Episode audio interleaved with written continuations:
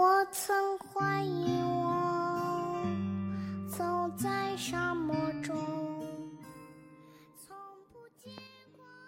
亲爱的大朋友、小朋友，欢迎大家收听大海哥哥讲故事。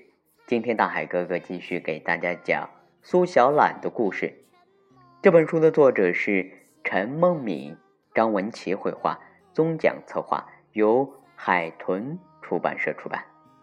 上节课，大海哥哥给大家讲到苏小懒的快乐的御厨生活。那么接下来呀，苏小懒啊就要该向国王讨薪了。好了，亲爱的宝贝儿，嗯，我们现在的故事啊开始了。当苏小懒端着一盘热气腾腾、香味四溢的土豆泥出现在拖拖拉拉国王面前时，国王乐得。两眼立刻眯成了一条缝。哦，亲爱的土豆大师傅，快把我的美味端上来！啊，亲爱的拖拖拉拉国王，嗯，在我盛上美食之前，我得提醒你一件事。嗯，我当上御用土豆大师傅，足足有一个星期了。苏小懒两眼闪闪发光，今天可是发薪水的日子。就他的表现来讲，指不定国王还会。多赏赐一点什么宝物给他呢？国王可是全国第一号大富翁啊！哦哦，这样啊！国王的声音低了好多，有点泄气。不过只一小会儿，他的眼珠啊咕噜咕噜的转了转，脸上露出了皎洁的笑容。哦，亲爱的土豆大师傅，你知道的，在拖拖拉拉国。当一个国王有时也挺无奈的。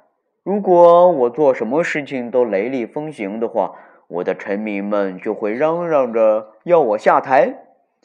唉，国王叹了一口气，开始向苏小懒咕噜咕噜的倒苦水。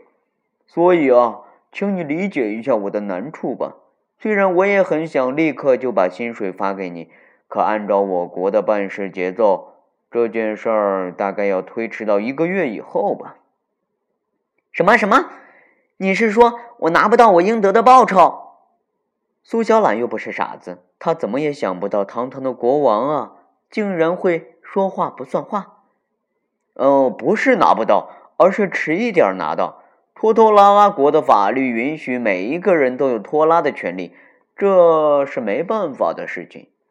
骗子，你这个骗子！苏小懒火了。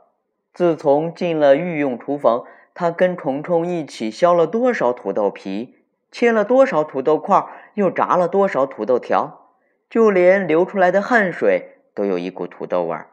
没想到，却换来这样一个结果：放肆！国王脸色一变，咆哮道：“在拖拖拉拉国，从来没人敢跟我这么讲话。胖土豆姑娘，我可告诉你。”你最好还是乖乖听我的话，老老实实的给我回去做土豆大餐。在这个国家里，我说了算。瞧瞧，拖拖拉拉国王连苏小懒叫什么都不知道，他看中的无非是他会做土豆大餐罢了。我凭什么要替一个骗子工作呢？我又不是傻子，我才不要当什么土豆大师傅，把自己弄得。跟一颗灰不溜秋的土豆似的，还拿不到半毛钱。我告诉你，你这个破国王、臭国王、骗子国王，我不干了！苏小懒生气极了，他还从来没遇到过这么不讲理的人。凭什么？哈哈哈！凭拖拖拉拉国的法律，知道了吧？你已经触犯了我国的法律。你在我们的国土上从来没有拖拖拉拉的做过事，这是不可饶恕的。你要是识相啊，我就可以赦免你。你还是我的御用土豆大师傅。你要是不抬举，休怪我不客气。我会把你丢进监狱。好吧，原来不拖拉还触犯法律了，那我就再触犯一次吧，以最快的速度献上我的土豆泥。苏小懒再也控制不住自己的怒火，手一扬啊！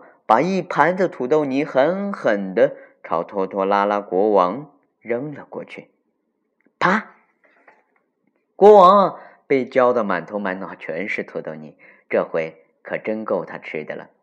苏小懒趁着国王哇哇乱叫的功夫，迅速转过身，没命的朝着王宫外面跑去。他要逃出这该死的地方。